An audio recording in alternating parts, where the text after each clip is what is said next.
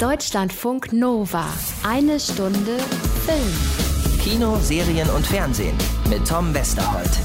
Hallo und herzlich willkommen. Ich bin Theresa Nehm und ich ersetze heute mal den Tom Westerholt so gut ich es kann in diesem Best-of von Eine Stunde Film. Wir blicken nämlich zurück, wen hat Tom in den letzten Monaten getroffen?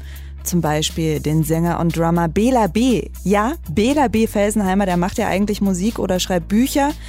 Der ist aber auch im Filmbusiness unterwegs, hat so ein bisschen probiert und vielleicht erinnert ihr euch noch dran. Belas Gesicht war im Frühjahr auf vielen Plakaten zu sehen. Also ich habe es noch vor meinem Auge äh, mit einem großen M drauf für die Serie M. Eine Stadt sucht einen Mörder und das Gespräch mit Bela, das hören wir noch mal in dieser Stunde.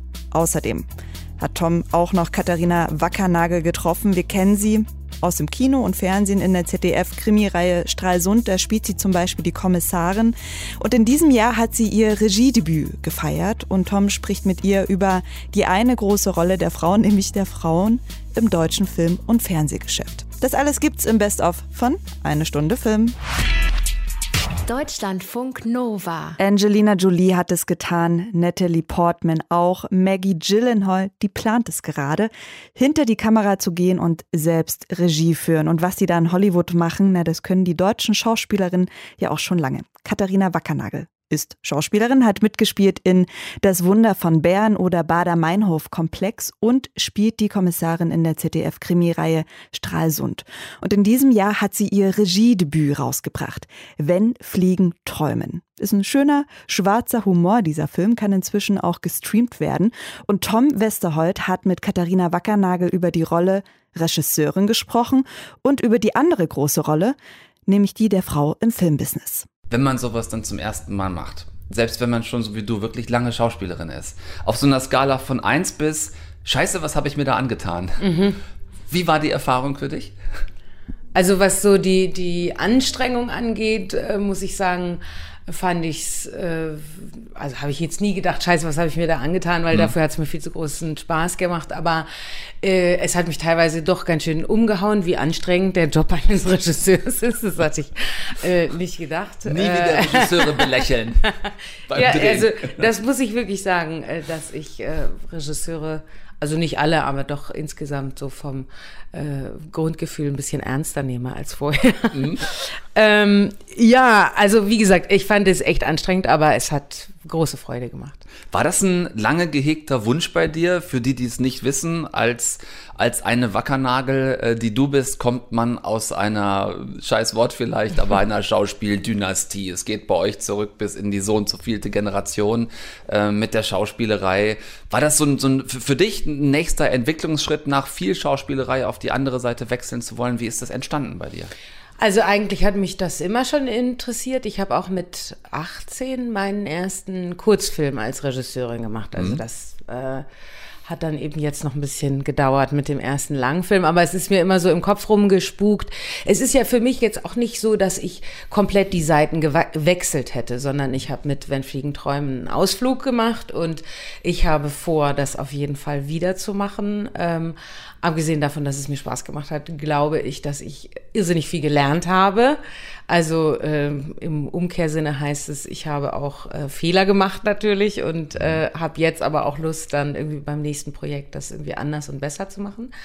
Aber ähm, Lust hatte ich darauf immer schon. Es war auch gar nicht so sehr, dass ich gedacht habe, äh, oh Gott, oh Gott, ich traue mir das nicht zu, sondern ähm, ich spiele selber so gerne, dass es eigentlich ähm, nie so, also weil eben ich mache mit meinem Bruder zusammen schon lange Filme mhm. und bei denen hat natürlich auch er Regie gemacht bei den ersten drei gemeinsamen unabhängigen Produktionen. Aber da habe ich dann auch immer die Hauptrolle gespielt. Also deswegen stand es gar nicht zur Debatte, ob ich da Regie Regie machen würde, wollen würde. Und jetzt bei Wenn Fliegen träumen ähm, kamen so zwei Sachen zusammen. Zum einen hatte ich gesagt, also ich will Regie machen und ich will vor meinem 40. Geburtstag meinen ersten Kinofilm gemacht haben. Habe ich geschafft. Hast du geschafft? Ähm, zudem war es so, äh, das Buch, äh, Wenn Fliegen träumen, hat auch Jonas, mein Bruder Jonas Grosch, geschrieben. Und ähm, aber schon vor zwölf Jahren. Und damals ah. hatte er die Figur der Naja für mich geschrieben. Okay. Und ähm, damals haben wir auch versucht, das Projekt zu realisieren. Das ist uns nicht gelungen, weil eben natürlich ein Roadmovie auch ganz schön aufwendig ist. Und wenn man jetzt eine freie Produktion ist, dann ähm, ja, ist es einfach schwieriger zu stemmen. Und wir haben dann andere Filme gemacht, aber der blieb uns immer noch im Kopf hängen, so, dass es den gibt und dass wir den machen wollen. Und dann eben vor anderthalb Jahren hat Jonas gesagt, hey, wollen wir den nicht machen? Und wäre das nicht dann dein Regiedebüt? Und dann, ja, war die Idee geboren und dann haben wir es auch gemacht. Ich meine, Jonas war ja bei dem Dreh auch die ganze Zeit dabei und ich würde jetzt auch mal sagen, er hat Co-Regie gemacht, weil wir mhm. haben alles besprochen und er hat mir bei einigen Szenen auch wirklich geholfen oder ich könnte fast sagen, den Arsch gerettet, mhm. weil ähm, ja, ich glaube, es ist einfach ähm, bei, bei einigen Szenen so gewesen, ähm, manchmal sieht man, glaube ich, den Wald vor Bäumen nicht. Und dann ist es gut, wenn jemand von außen dabei ist, der ja. nochmal einen anderen Blick darauf hat und auch eine andere, ja, eine andere Erfahrung dann letztendlich auch schon als Regisseur. Also das hat mir total gut getan. Und jetzt haben wir diese Erfahrung gemacht, das auch eben zusammen zu machen, weswegen ich mir jetzt schon gut vorstellen könnte, bei dem nächsten Projekt auch eine mhm. größere Rolle zu spielen und dann eben auch wieder in der Kombination mit Jonas zusammen Regie zu führen. Mhm das jetzt zu machen, Filme zu machen, das ist ja letzten Endes genau das, wonach auch die ganze Branche und die ganze Filmlandschaft schreit. Dass nämlich Frauen sich trauen, das einfach zu machen. Im Rahmen der gesamten äh, MeToo und Times Up-Debatte, ähm, da hat sich ja ein bisschen rauskristallisiert, dass es einen großen Wunsch gibt dass Frauen sich mehr auch in die Regie reintrauen. Denn es ist ja nun mal nicht damit getan zu sagen, es, wir müssen einfach mehr Frauen Filme machen lassen, solange wir ein Verhältnis haben von 10% Regisseurinnen zu 90% Regisseure. Das mhm. kannst du ja nicht egalisieren. Du kannst ja nicht 10% Frauen 50% der Filme machen lassen. Wie, wie erlebst du das im Augenblick?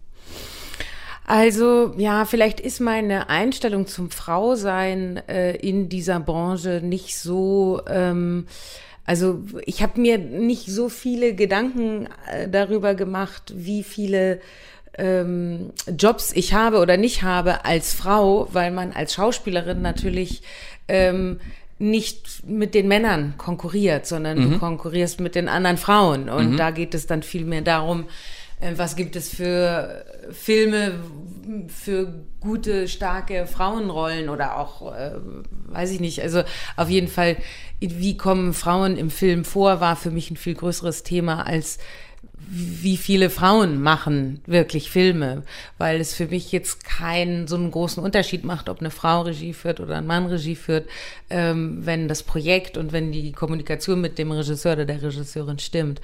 Ich habe jetzt schon das Gefühl, es verändert sich was. Ähm, es ist natürlich jetzt, ähm, ich weiß, dass ich mich da auch nicht so beliebt mache, wenn ich das so sage, aber es ist natürlich mit dieser Quote, hm, ich finde das dann auch so ein bisschen fragwürdig manchmal, weil ich natürlich schon immer denke, ein Projekt muss auch irgendwie zu demjenigen passen, der mhm. es macht. Und ähm, zum einen würde ich jetzt mal sagen, habe ich das Gefühl, dass eben dann äh, dadurch, dass die Quote erfüllt werden soll, Frauen dann teilweise die etwas flacheren Filme bekommen, wo dann gesagt wird, ja, das muss halt gemacht werden, das sollen jetzt Frauen machen, dann haben wir da unsere Quote erfüllt.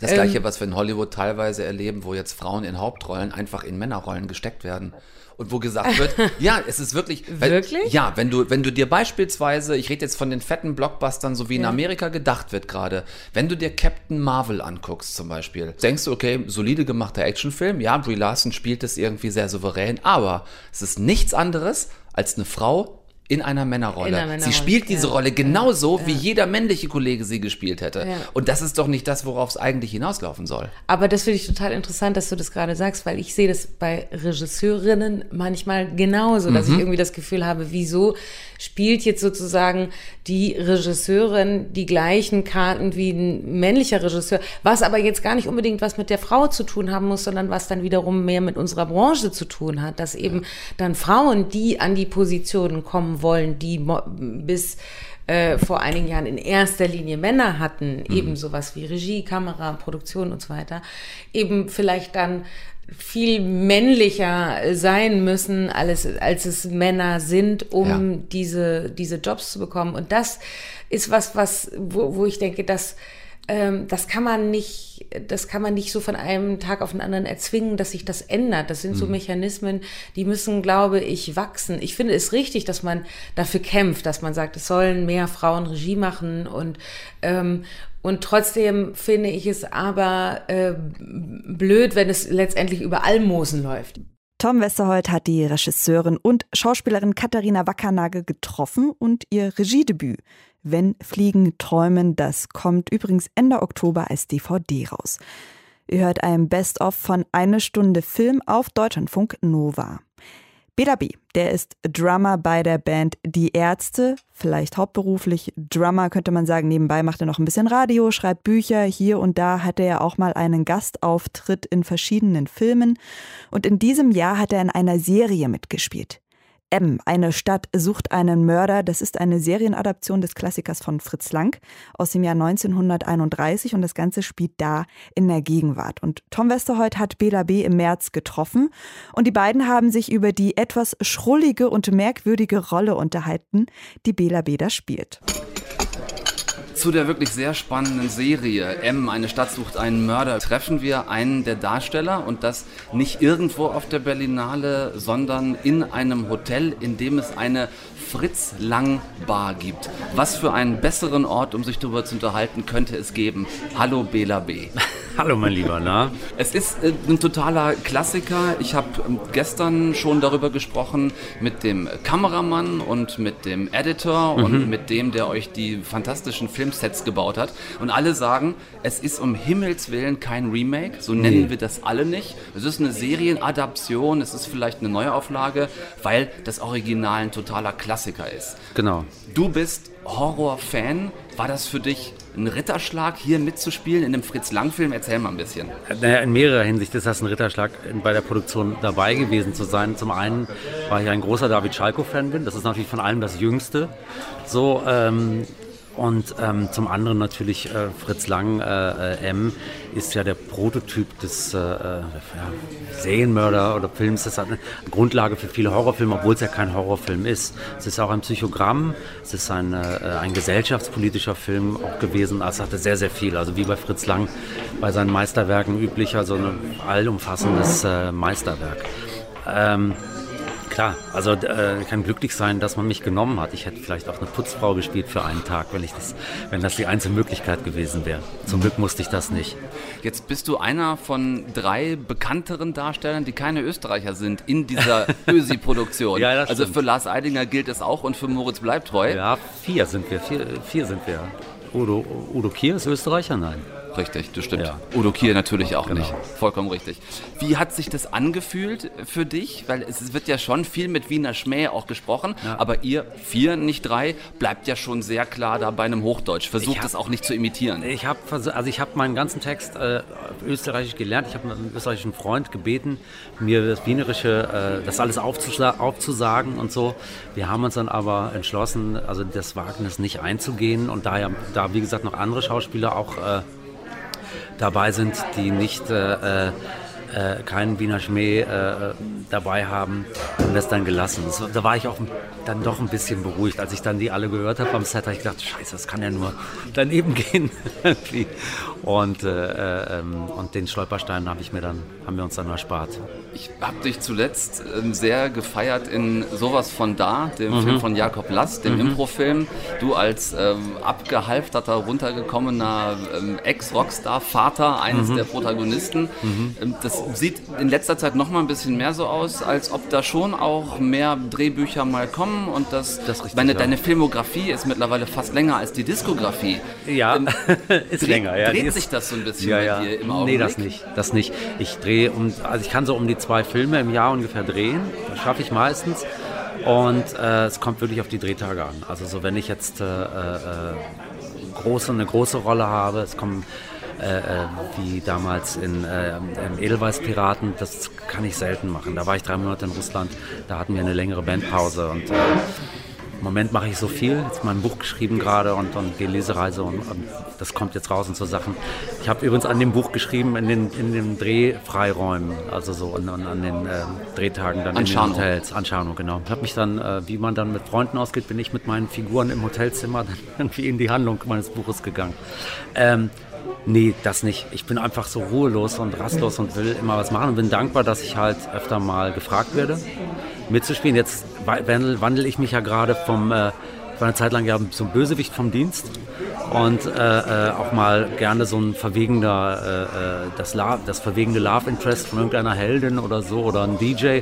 Jetzt werde ich, äh, dann wurde ich irgendwann Vater mal in einer in einem Film und jetzt bin ich, jetzt werde ich so langsam, ähm, was ich langsam älter und bekomme dann wieder andere Rollen. Das wird das sehr interessant werden. Ich hätte hier noch so ein blödes Wortspiel rumliegen, das wollte ich dir noch um die Ohren hauen. Okay. Nämlich, ob manchmal dann auch so Drehbücher ankommen, die du liest und denkst, they've given me Schrott. They've given me Schrott. Es ist tatsächlich so. Also es ist eine ganz komische Sache. Ich, das will ich gar nicht angeben. Ich habe für meinen wirklich äh, 10 Sekunden Auftritt bei Glorious Bastards das Drehbuch damals von Tarantino bekommen und habe es gelesen und hatte einen Spaß, dieses Drehbuch zu lesen. Und es ist also und erst mit David Schalkos äh, äh, äh, Sechsteiler kam ein Drehbuch, was mich äh, wieder so umgehauen hat oder sechs Drehbücher, die mich wieder so umgehauen haben. Danach kam ein Drehbuch, wo mir jemand eine Hauptrolle angeboten hat und ich weiß auch nicht, warum ich da muss ich zu viel Wein getrunken haben, weil ich irgendwann dem Regisseur um die Ohren gehauen, was für ein Qualitätsunterschied ist. Dieses deutsche immer alles muss logisch sein und auf Punkt A startet jemand, dann kommt am Ende des Buches auch äh, am Punkt B an und lauter so Sachen, dass ich dann aus der Rolle geflogen bin. Blöderweise, danke Tarantino. Aber das war es mir wert. Das ist, ähm, schon so. Also so, so dass, dass ich äh, nicht Schrott, aber dass ich schon so Sachen angeboten bekomme, die manchmal die jetzt nicht so meins sind oder so. Aber jetzt auch nicht mehr so. Also jetzt, jetzt wirklich die Leute merken das, jetzt habe ich vielleicht so ein Image oder so, dass die so, die so ein bisschen so schrägere Sachen, so ab, abartigere Sachen. Ich habe direkt nach Jakobs äh, Film auch äh, einen Underground-Film gemacht, wo ich gar kein Geld für bekommen habe, aber der war halt auch improvisiert und das hat mir so einen Spaß gemacht und, äh, und das war, und da habe ich zugesagt, weil sie den zweiten Teil vom ersten gedreht haben. Der soll auch so ins Kino kommen. War ich so, so, besch so bescheuert, die Idee, und so genial, dass ich gesagt habe, das, da muss ich mitmachen. Bin sehr gespannt. Die sind doch, also der Schnitt ist fast fertig. Wie rastlos bist du denn? Bist du dann schon, wenn du eine Sache machst, sehr fokussiert oder bist du der Typ, der während er das eine macht, schon das andere Auge so ein bisschen auf das nächste, was kommen könnte, richtet? Also Multitasking ist, äh, ist Männern ja weniger gegeben als Frauen. Ne? Das, und ähm, das ist schon. Äh, da übernehme ich mich manchmal auch mit ihm. Ne? Aber andererseits, äh, ich bin eher so einer, der so eine Gelegenheit ungern ziehen lässt. Das ist das Problem. So, also ich habe Ruhephasen, ganz klar. Ich habe ja auch eine Familie und äh, keine Ahnung, ich brauche das ja auch und äh, will ja auch alle zwei Wochen wissen äh, äh im Stadion mich selbst überzeugen, wie mein Verein spielt und solche Dinge, also so ganz profan. Ähm, ja, aber es ist tatsächlich so, ich habe ja, wie gesagt, bei den Dreharbeiten mich schon mit der Rolle beschäftigt. Auch, auch allein beim Dreh sauge ich auch nochmal als Fan solche Sachen immer auf. Und so oft drehe ich noch auch wieder nicht. Das ist schon noch alles für mich aufregend. Und, äh, ähm, und gleichzeitig habe ich an dem Buch geschrieben. Und gleichzeitig äh, gibt es dann halt andere Dinge, die ich an Musik zu schreiben oder an, an Dinge. Äh, ich muss dann sehr viel umschalten und so. Das hält mich wach und äh, keine Ahnung, äh, beschützt mich vor Alzheimer, hoffe ich. Ja. Ich habe von unserem letzten Treffen, und das ist wirklich schon ein paar Jahre her, noch den O-Ton von dir mhm. äh, im Archiv. Den du Leute, spielen wirst. Leute wie wir werden doch nicht 50. Ja. Mhm. Ja, Moment. Und äh, was soll ich sagen? Ich kramte und suchte im Archiv und fand Tada! Diesen Schnipsel hier aus meinem letzten Interview mit Bela vom 22. März 2011, damals zu Inglorious Bastards, als der Herr Felsenheimer, der feine Herr Felsenheimer, wirklich noch kurz vor 50 war. Bitte sehr einer meiner besten Freunde, der ist 50 geworden vor einem Jahr, der sagt, sag mal, Leute wie wir wären noch nicht 50, das kann doch nicht sein. Wie, wie gehst du heute mit deinem eigenen Zitat um? Was soll ich dazu sagen? Ich bin nicht 50. so, selbstverständlich nicht. ja, natürlich, das ist wirklich so, so eine, äh, äh, das ist ja wirklich schräg. Also es ist wirklich was, was wir innerhalb der Band auch nicht aussprechen oder so, aber wo wir schon sagen, als wir anfing mit den Ärzten und dann lief ein, eine Dokumentation, ich, sah, weiß noch, ich sah eine Dokumentation über die Rolling Stones im Fernsehen. Die hieß die Rolling Stones, die ersten 20 Jahre. Ich habe gedacht, wie verfickt wie, wie verfickt arrogant kann man sein, von den ersten 20 Jahren zu sprechen. Für mich als junger Punk, als junger Band, als junger Bandmusiker dachte ich, Alter, ihr macht's doch nur noch zwei bis fünf Jahre. 25, dann, dann ist vorbei. Dann will dich so uns auch keiner. Das ist ein Mammut.